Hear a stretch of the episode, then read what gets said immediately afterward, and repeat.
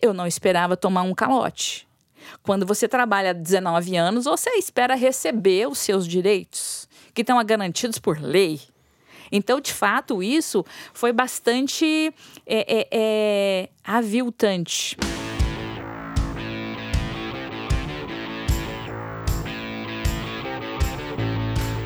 Olá, eu sou Bruno Leutzinger, editor-chefe do Projeto Draft, e esse é mais um episódio do Retrato, um podcast de gente falando com gente sobre coisas de gente. Tenho aqui comigo hoje a Patrícia Zaidan, jornalista e ex-redatora-chefe da revista Cláudia. Tudo bem, Patrícia? Tudo ótimo, tudo bem sim. Obrigado pela sua presença Eu aqui. que agradeço. É, o tema hoje é um tema é, um pouco pesado, né? Porque a gente está falando de, vai falar de demissão. A Patrícia, ela saiu da editora Abril, uh, embora até ela se colocou voluntariamente para ser demitida, mas foi num processo de uma demissão em massa que ocorreu em agosto de 2018. Né? Isso acabou levando a uma transformação da, da, da Patrícia como é, uma ativista pelos direitos trabalhistas né? de, de muitos funcionários, colaboradores da Abril que ficaram sem os seus direitos. Patrícia, me conta um pouco antes como foi a sua jornada na Editora Abril. Quando você começou a trabalhar lá? Enfim, como é que foi a sua trajetória? Tá, eu fui para lá é, 19 anos atrás. Eu fui com a missão de oxigenar a reportagem, né? A revista Cláudia tinha uma reportagem forte e, e andava um pouco enfraquecida, então me coloquei nesse esforço de, de devolver a reportagem para a revista Cláudia. E eu fiz isso, eu tenho que agradecer até as oportunidades que a revista me deu, porque eu viajei 22 estados do Brasil, trabalhando com mulheres de todos os estados que tinham diferentes demandas, diferentes dificuldades, diferentes ações também para se colocar como mulher no espaço ali. É, a gente acompanhou todos os avanços em termos de direitos né, que as mulheres tiveram nesse período dos últimos 20 anos. Várias vezes eu fui à Câmara, fui ao Senado participar de audiências públicas, fazer entrevistas ou participar de esforços que a bancada feminina fazia para criar leis que contemplassem as mulheres nos diferentes áreas de direito, né? De trabalhista, direitos reprodutivos. É, eu me lembro, por exemplo, de participar de audiências públicas para discutir a Lei Maria da Penha. Nós fomos lá dizer o que a gente ouvia das mulheres no, no resto do país, o que, que eram as grandes dificuldades das mulheres no Pará, ou, ou no Rio Grande do Sul, ou mesmo no, nos territórios periféricos das grandes cidades. Então, a revista ela tinha uma força muito grande de reportagem e de influência também. Uhum. Então, isso eu acho que foi enriquecedor, foi fantástico para a minha vida pessoal, inclusive. Essas quase duas décadas, então, elas foram todas na, na revista Cláudia? To, isso, todo o tempo na revista Cláudia. E tem até um fato curioso: algumas vezes me ofereciam uma chefia e eu sempre recusava, uhum. porque eu achava que a minha missão era na rua, era onde as pessoas estavam, né? Uhum. E então, durante 19 anos, eu trabalhei na reportagem. Uhum. Bom, você falou que a missão era na rua, né? A gente é, entende que o, o, jornalismo mesmo ele precisa ser praticado na rua. Hoje em dia tem até muito esse jornalismo de, de internet, né? De, de, de, Google, de telefone e tal. Mas o fato é que no dia 6 de agosto, né? Foi, aliás, coincidentemente me veio agora, foi o dia também, em 1945, da bomba de Hiroshima, mas enfim. No dia 6 de agosto de 2018, então, teve essa demissão em massa na editora Abril, que no jargão a gente chama de passaralho, né? Mas foi de fato um passaralho assim de proporções apocalípticas, né? Conta como é que foi esse dia. É, exatamente, caiu como uma bomba, viu? Uhum. Parecia um campo de guerra. É, eles montaram no térreo várias mesinhas para fazer a, a, demissão das pessoas, né? E você via pessoas desoladas, pessoas muito tristes, é, e a gente achando aquilo um absurdo, porque a Abril poderia ter proposto, por exemplo, um plano de demissão voluntária. Teria sido menos traumático, poderia ter negociado essa demissão com as pessoas, com os sindicatos, sobretudo, que tem essa missão. Então, assim, era um, um, um momento de desolamento geral é, que eu, como chefe, sabia que aconteceria, só que não sabia que aconteceria naquelas proporções. Eu, por discordar de muitas coisas da Abril, eu pedi para a diretora da unidade das revistas femininas que me incluísse na lista de demissão.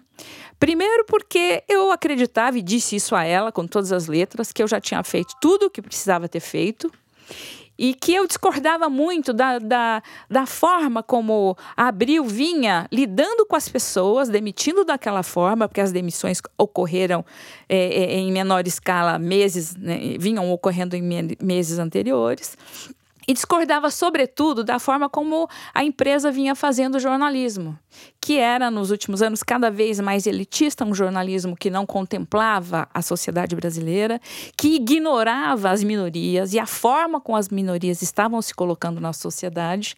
Abril ficou ilhada. E isso, em parte, reflete na queda de faturamento da empresa, porque ela deixou de ser um veículo que falava com as pessoas, uhum. né?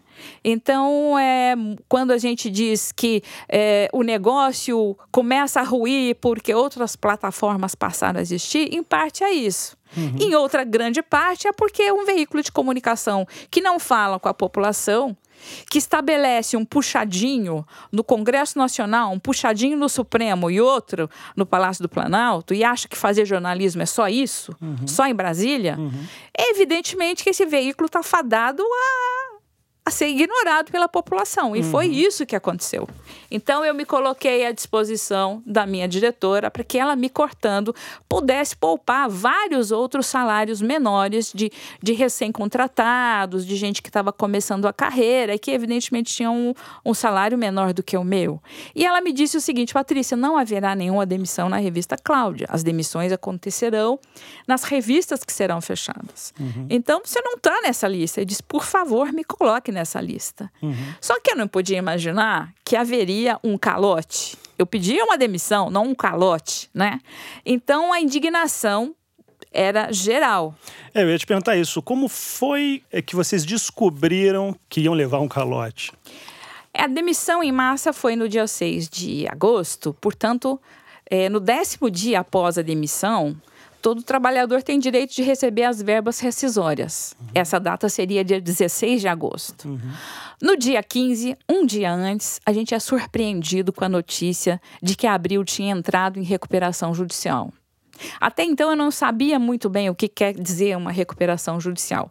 Só para encurtar a conversa, é, recuperação judicial é, é uma lei né, que existe no país que beneficia aquele que está entrando em recuperação judicial, por exemplo, a editora Abril, o grupo Abril, no sentido que ele possa se recuperar sem que os credores lhe venham lotar aí, vamos falar na justiça, de ações para receber aquilo que é devido.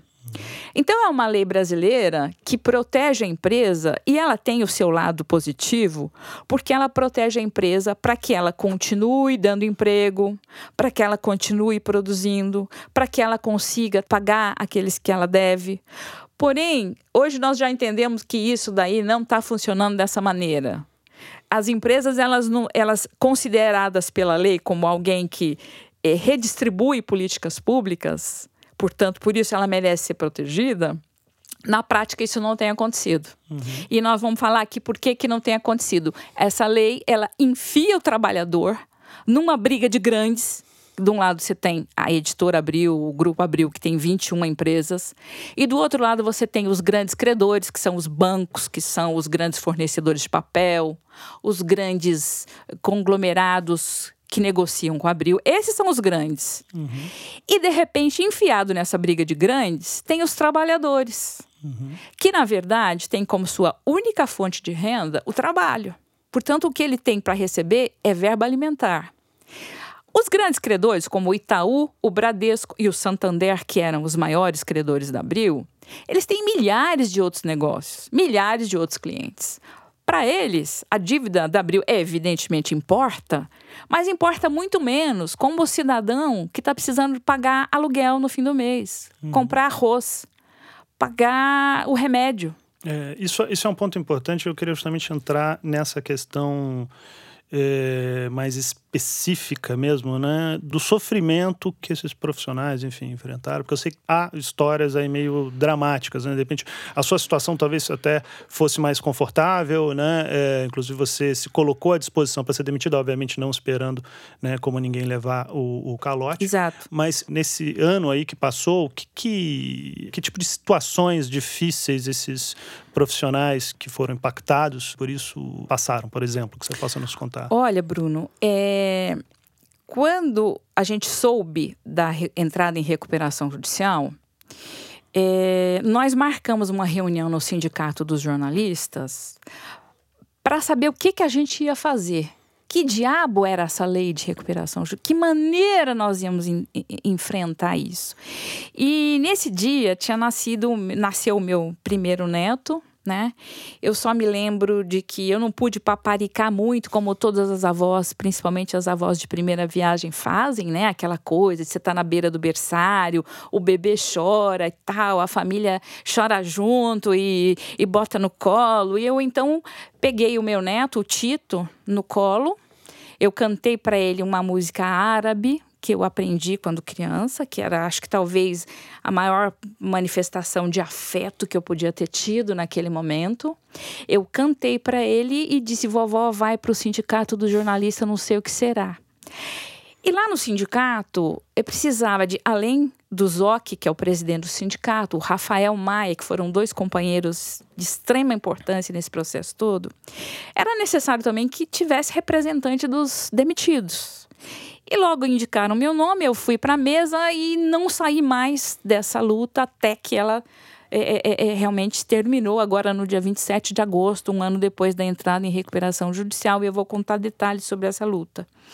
É, mas ali, o que aconteceu, Bruno? Eu passei a conhecer dramas pessoais dos meus colegas, porque eu fiquei em sete é, grupos de WhatsApp nós tínhamos ações combinadas entre jornalistas, gráficos, é, funcionários do administrativo e da distribuição, porque Abril também tem um, um, um, papel forte ali na distribuição, não só de seus produtos, mas como de outras revistas.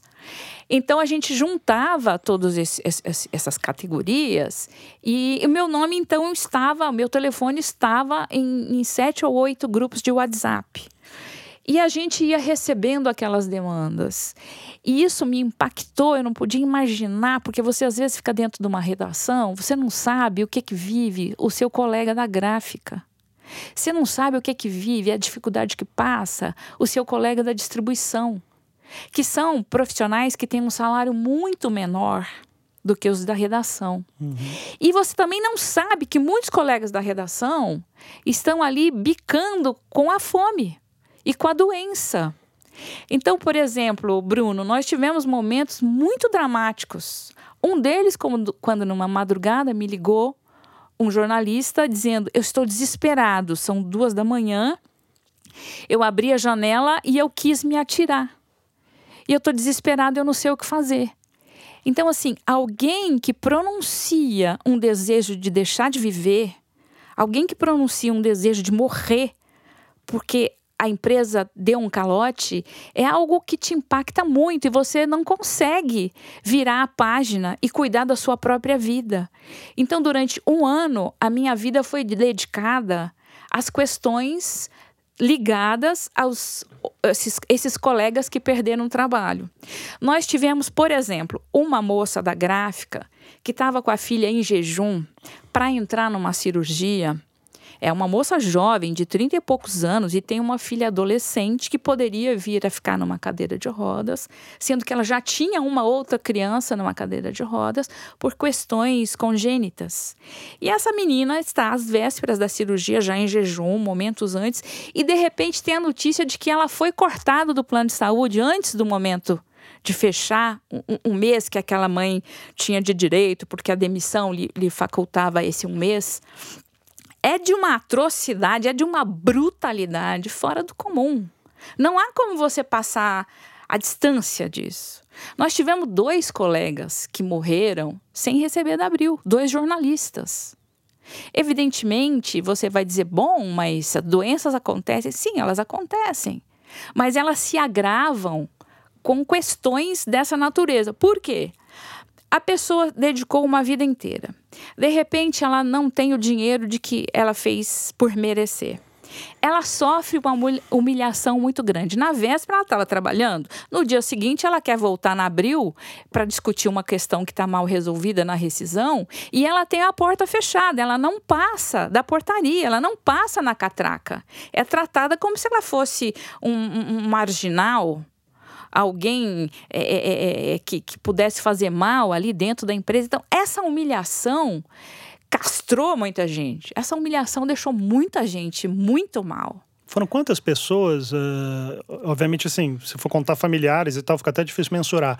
Mas em termos de demitidos e pessoas que é, eram freelancers e também é, deixaram de receber, quantas pessoas foram impactadas? 1.250 pessoas. 1.250 famílias. Se você colocar numa média de três pessoas por família, você vai ver o estrago na vida pessoal dessas, dessas, dessas, dessas pessoas que trabalhavam. E eu te digo mais: o impacto disso no entorno.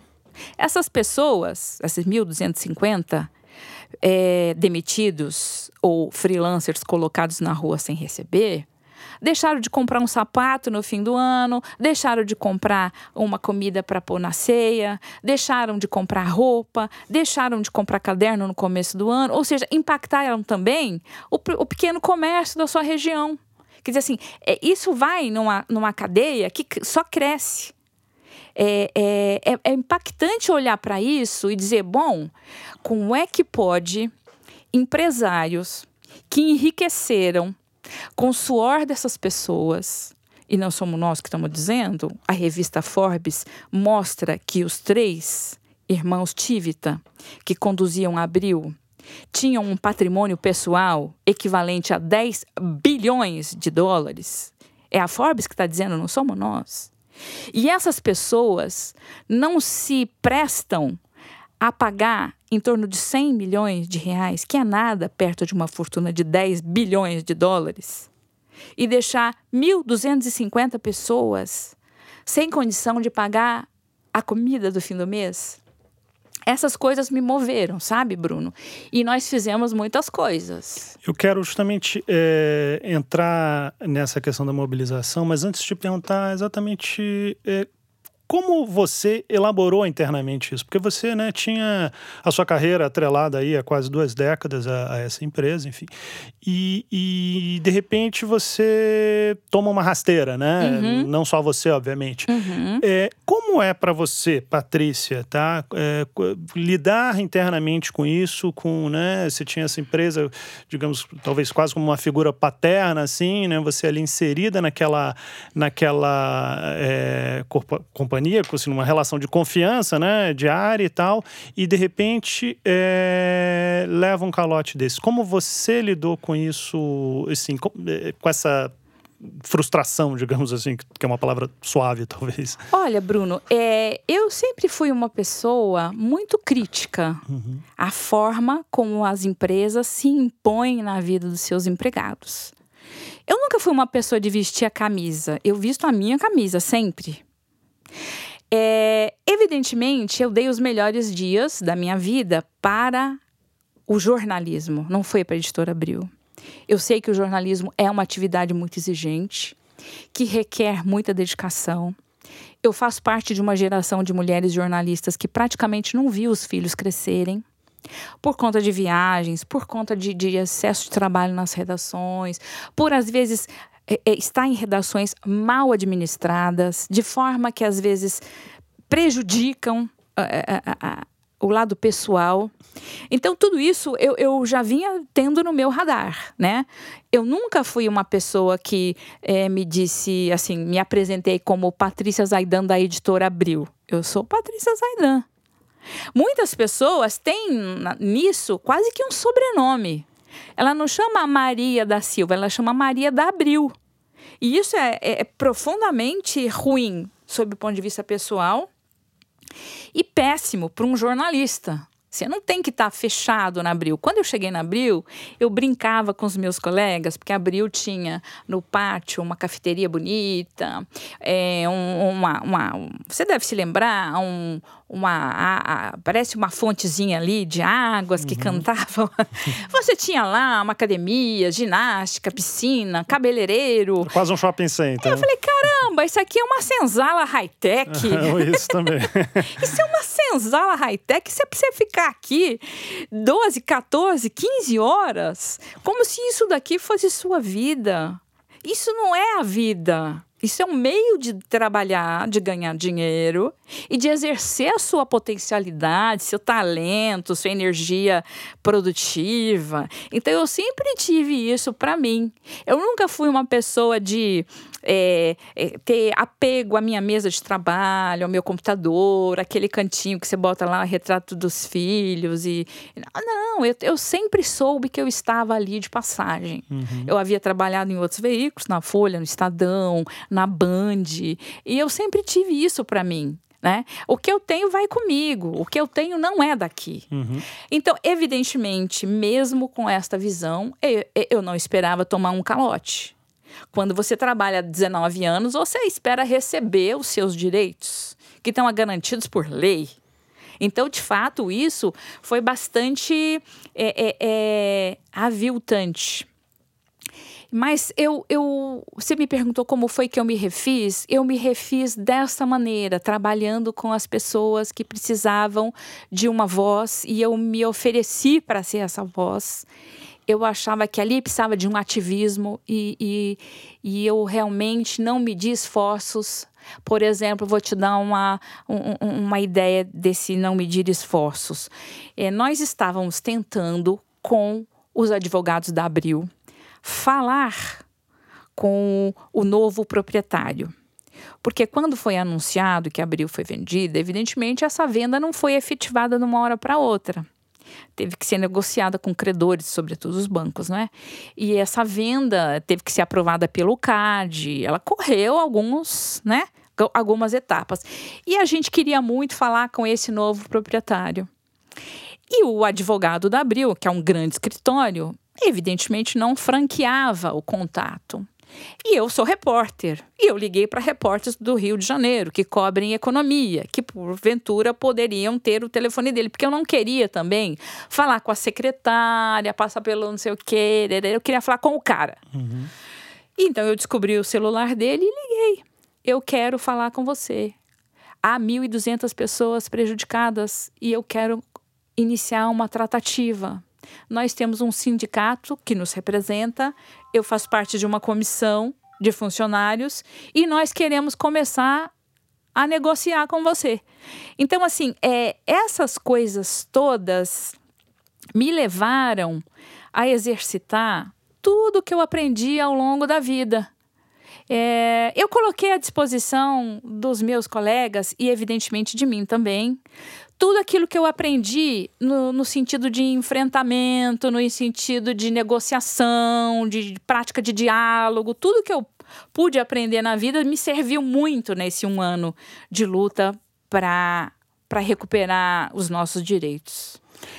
Então, acho que foi isso que me manteve viva. Às vezes, colega me ligava, ai, tô deprimida, tô baixa astral, tô achando a vida uma merda. Eu falava, vem cá, vem comigo, tem muito para ser feito aqui, estamos precisando de braço, de cabeça para pensar. Tem muitas ações que nós precisamos executar e executamos. É, eu queria que você puxasse exatamente essas táticas, eh, estratégias que vocês adotaram, ações realmente concretas, né? Eu sei que vocês fizeram protestos, piquetes, enfim. Eh, o é, que, que você pode contar, assim, de, de ações mais impactantes que vocês... É... Olha, a gente cavou espaço onde foi possível. Nós conseguimos uma audiência pública na Assembleia Legislativa, onde nós fomos lá conversar sobre isso tudo que estava acontecendo. Tratava-se de uma família que tinha feito fortuna de um lado e de um outro lado 1.250 pessoas com fome. Então isso não poderia ter ficado só entre nós. Era preciso que a sociedade soubesse.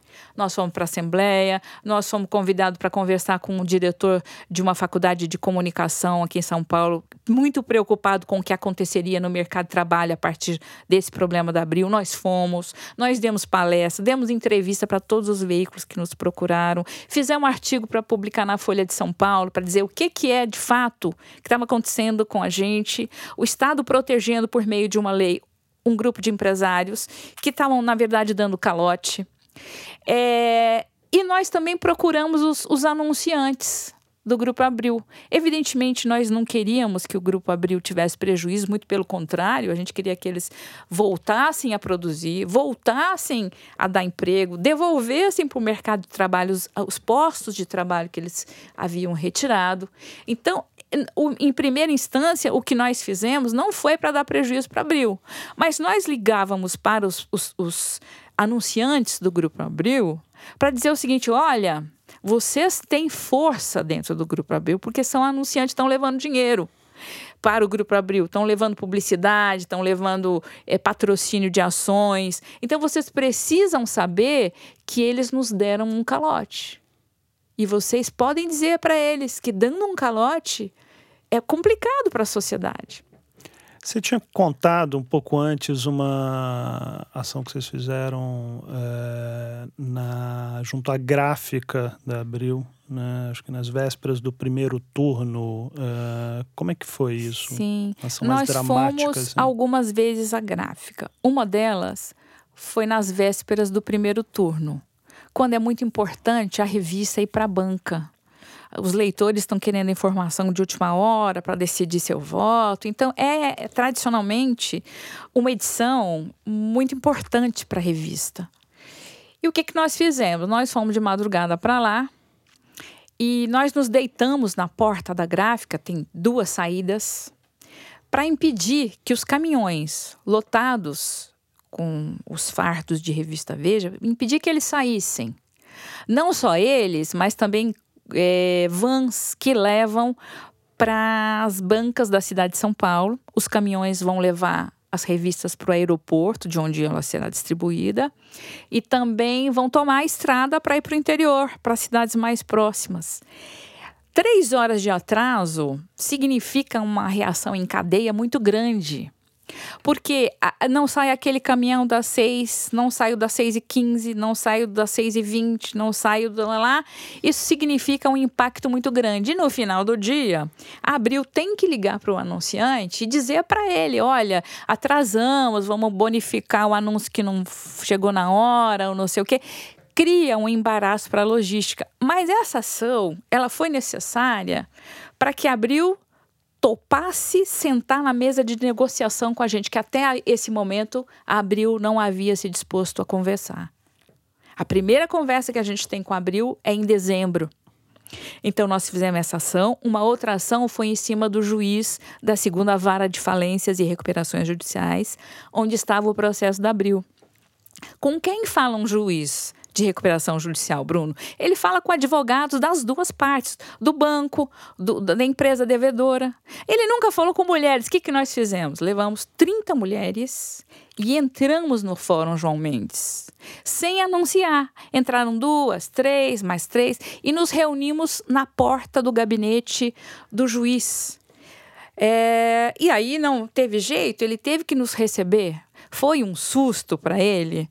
E aí nós dissemos: olha, nós viemos aqui falar que nós temos rosto, nós temos família, nós não somos um número. Tem gente doente, tem gente com fome. O senhor não pode admitir que abriu prorro peça prorrogação de prazo. O senhor não pode admitir, admitir isso.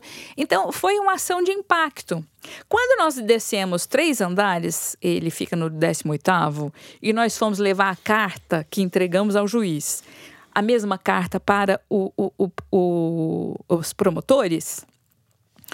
É, quando a gente desceu três andares, todo mundo daquele andar, funcionário, lá, lá, sabia da nossa ação, que 30 mulheres tinham chegado, batido na porta do juiz. Então, também foi uma forma de pressão. Nós usamos todas as formas de pressão que foram possíveis. Nós fazíamos, por exemplo, a Quatro Rodas teve uma ação no Salão do Automóvel. Nós fizemos uma guerrilha digital e fizemos isso várias vezes, com cartazes que nós produzimos direcionado para a GM, para a Ford. Olha só o que está acontecendo aqui, Ford. Vocês estão anunciando Abril, fica esperto, isso vai respingar na sua imagem. Então, assim, foram ações que é, nos levaram a, a, a, a negociar com a Abril e levou, inclusive, o juiz, numa palestra que ele fez depois, a argumentar essa questão do trabalhador enfiado na briga de dois grandes. Então, eu acho que esse processo me ensinou muito pessoalmente, sabe? Me, me tornou mais cidadã, me tornou mais responsável. É, eu acho que deu para aprender muita coisa, deu para discutir muita coisa. É, eu ia te perguntar exatamente sobre aprendizados né, que você tirou desse processo e entender o seu trabalho hoje, porque você ficou né, um, um ano assim, dedicada a essa militância, mas é, eu sei que você, depois disso, foi estudar, né? Eu queria que você contasse o que, que você está estudando e por quê. Olha, é, eu tomei a decisão de voltar a estudar em março, quando nós perdemos dois jornalistas.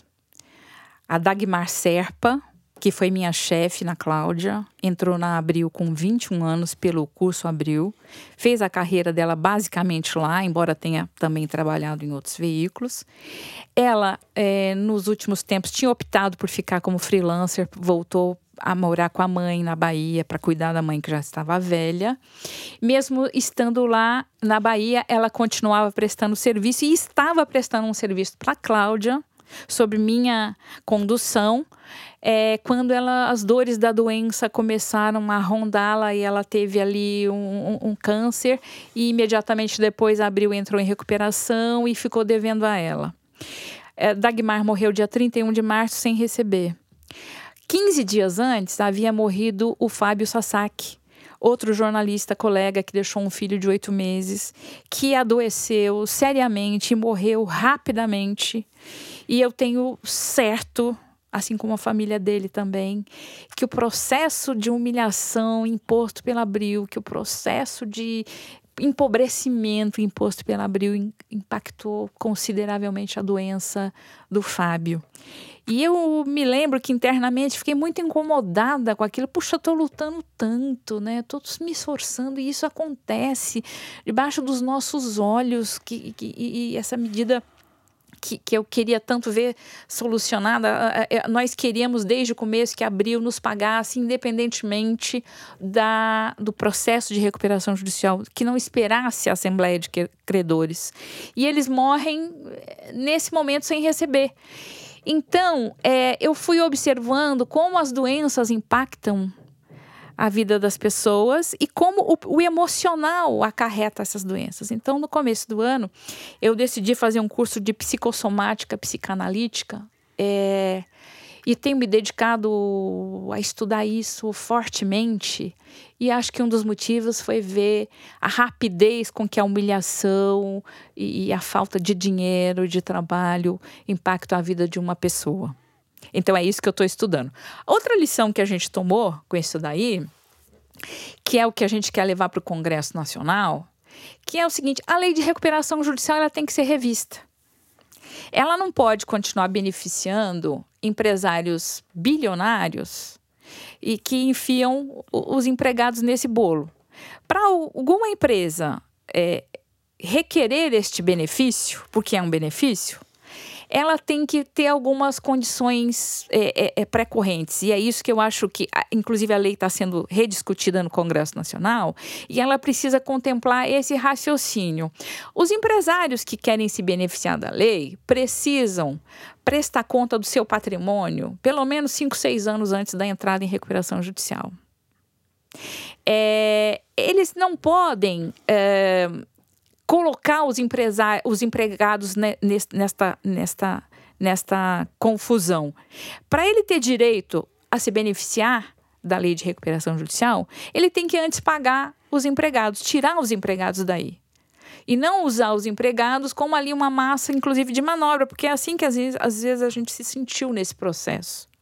Né? Eles pressionavam o, o, os banqueiros a aceitar a condição que eles estavam propondo na negociação com o banqueiro, alegando que, olha, tem lá um monte de gente esperando, precisamos decidir logo, essa Assembleia de Credores precisa ser marcada. Então, assim, a gente foi usado de novo nesse momento. Então, esse é um, um, segundo aprendizado. Precisamos mexer na lei de recuperação judicial. Quem quer benefício do Estado para negociar com credores tem antes que mostrar que não desviou seu patrimônio, que não mandou seu patrimônio para fora e que estava em dia com os empregados antes de entrar nessa, nessa. Pagou todo mundo, demitiu, pagou. Outra coisa é que eles precisam aprender a negociar condições melhores de demissão. É a demissão voluntária, que poderia ter resolvido muita coisa ali na Abril. E um outro aprendizado, eu acho que é um aprendizado para o mundo do trabalho em geral, né? É, as empresas não podem ser dona das pessoas como elas têm se colocado. As empresas estão profundamente doentes. Um dos sintomas dessa doença é promover a cargos de chefia pessoas muito neuróticas. E tem um certo sadismo na relação das empresas com seus empregados, sabe? Você vê que as pessoas estão trabalhando cada vez mais, 12, 14 horas por dia. Não tem direito ao seu tempo pessoal, seu tempo privado, em que poderia estar estudando, indo para um lazer, vivendo com os filhos, acompanhando o crescimento dos filhos. As empresas se apoderam, inclusive, dos horários de folga dos funcionários, né? É, manda mensagem por e-mail o tempo inteiro, é, cobram é, é, é um, um, uma dedicação muito maior do que aquilo que eles estão pagando. Então, com a desculpa de o mercado estar ruim, de não haver emprego para ninguém, as empresas estão de forma sanguinária é, usufruindo da mão de obra, enquanto os proprietários estão lá com sua fortuna protegida, blindada. Então, é, essa discussão é, de, de o que a empresa significa na vida do cidadão, ela tem que ser feita por cada um no campo privado. Né? É, nós temos direito ao nosso tempo livre. Esse tempo livre não é da empresa. Nós temos direito de ver os filhos crescerem. Isso, isso ninguém pode nos tirar e as empresas estão tirando esse, esse tempo. É verdade que o jornalismo precisa de atuação 24 horas nos finais de semana, mas as empresas têm que ter equipes para isso e têm que pagar por isso. Né? Então, acho que esse é, é assim, para um plano mais amplo, o que aconteceu na Abril precisa fazer pensar nesse sentido é, não só os empregados que estão lá dentro, que não são eles que salvarão a empresa, uh, quanto para outros outras empresas que estão aí nesse capitalismo medonho, né? É, que deu, deu errado, deu ruim, faliu, né? E que, e que deu ruim e faliu para um lado que é o lado mais fraco, que é o do trabalhador. É, bom, eu entendo que, obviamente, essa doença das empresas também não se restringe, claro, às empresas de jornalismo, né, de comunicação. É um problema é, maior. É, eu, eu acho que a gente está chegando meio que no fim do nosso tempo. Eu queria te perguntar, é, para a gente fechar o papo, é, em que pé está hoje, tá? A gente está gravando aqui na segunda quinzena de setembro essa situação, né? O que, que ainda tem de pendente aí, enfim, é, de vocês enquanto credores da Abril ainda para receber. É, sei que uma parte acho que já recebeu, enfim, ainda tem outros para receber. E é, também é uma pergunta em duas partes. Quais são os seus planos daqui para frente? Tá, olha, é, nós arrancamos um acordo, eu digo arrancamos porque foi muito duro, não é o melhor acordo, evidentemente, mas é o acordo que foi possível, que foi nas seguintes bases. É, aqueles que tinham até 250 mil reais em crédito para receber, receberiam integralmente.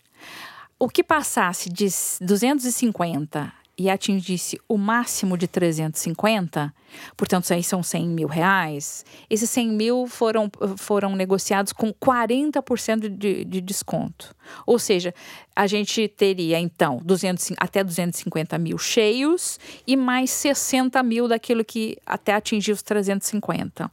Isso foi aprovado num plano de recuperação judicial, que foi no dia 27 de agosto. Uh, Quer dizer que uh, nós estabelecemos também nesse acordo que parte desse, desse valor acordado teria sido pago, e de fato foi, em junho, julho, e o restante nós estabelecemos um teto, que era 16 de fevereiro de 2020. Então, o que sobrou, o restante do que sobrou até esses 350, é, terá que ser pago até dia 16 de fevereiro. Muitas pessoas não quiseram assinar esse acordo. E a gente então resguardou também o direito de essas pessoas não assinarem. Por quê? Aqueles que assinaram tiveram que dar uma, uma quitação para Abril, se comprometendo a abrir mão de eventuais ações no futuro e de benefícios de ações que já estavam correndo. Uma dessas ações foi é, impetrada pelo Ministério Público do, do Trabalho, da qual o, o Sindicato dos Jornalistas participou. Essa ação pedia a reintegração desses 1.200 demitidos. E essa ação foi vitoriosa na primeira instância e agora, mais recentemente, o Tribunal do Trabalho é, confirmou essa ação. Ou seja, Abril teria que admitir todos que foram é, dispensados nesse período de julho de 2017 a agosto de 2018. Evidentemente, abril não tem condição de recontratar todo mundo e nesse exato momento estão sendo negociadas bases de ressarcimento, por quê? Essa ação determinava que, em não recontratando, Abril deveria pagar uma indenização. E Abril diz, neste momento, que não tem grana para essa indenização. Então, isso está sendo discutido agora. Acho que na semana próxima haverá uma audiência para discutir como é que Abril pode fazer isso. Uma das coisas que nós estamos propondo é que ela é, abata o que ela deve, é, patrocinando ações uh, contra assédio moral no trabalho. É, publicando em suas páginas e também nas redes sociais e na internet uma campanha contra assédio moral no trabalho, que é um pouco um jeito da gente combater aquela invasão da empresa nas nossas vidas privadas. E a outra coisa é, de fato, quanto é que vai ser pago de, a título de indenização, que isso é, é que o bicho está pegando, porque Abril disse que não tem dinheiro para nada, não é? De qualquer maneira, as pessoas que não assinaram é, tem direito de continuar correndo com as suas ações paralelas, né? Tem gráfico que está com ação de insalubridade, porque trabalhava em, em, área de risco, na madrugada, então ação é, sobre benefício noturno. Então, é essa a situação no momento. Quanto à recuperação judicial, que foi aprovada na Assembleia dia 27 de agosto, ela já foi homologada pelo juiz, já foi publicada e nós estamos neste período nos 15 dias de prazo em que é possível alguém entrar com ação se queixando do que foi aprovado dentro da, da Assembleia de Credores. Então, eu não sei até o momento de nenhuma ação que tenha é, sido impetrada contra pessoas que se consideram é, lesadas pelo resultado da Assembleia. E quanto à minha vida pessoal, eu faço que nem Zeca Pagodinho, deixa a vida me levar. eu tenho podido é, estudar um pouquinho mais com, com vagar, né, com calma, sobre essas questões do adoecimento provocado, sobretudo pelo trabalho. E de vez em quando eu faço um freelancer que me interessa para discutir, por exemplo, violência doméstica, é, essas coisas que me apaixonam muito. Então, eu posso dizer que eu estou bem. Né? Se esse é o propósito da sua, da sua entrevista, falar de gente, coisas de gente, e essa gente do lado de cá está dizendo que está bem. Estou, assim, é, me sentindo realizada, eu fiz o que eu tinha que fazer, né? Não posso me dizer feliz, porque tem muita gente que ainda não se recuperou do baque. Muita gente perdeu, eu também perdi, porque esse pagamento, como eu falei para você, é, não considerou juros, não, não tem nenhum, né? Então há uma perda monetária, uma perda de grana aí considerável. É, mas eu estou sentindo que eu cumpri o meu dever de cidadã, de colega, de avó do Tito. Acho que o Tito pode dizer, pô, minha avó é porreta, que bom. que legal. Patrícia, queria agradecer a sua presença aqui hoje para falar desse tema difícil, mas ultra importante. É, esse foi mais um episódio do Retrato, podcast de gente falando com gente sobre coisas de gente. Eu sou Bruno Leutzinger, editor-chefe do Projeto Draft. Até o próximo episódio. Beijo, obrigada.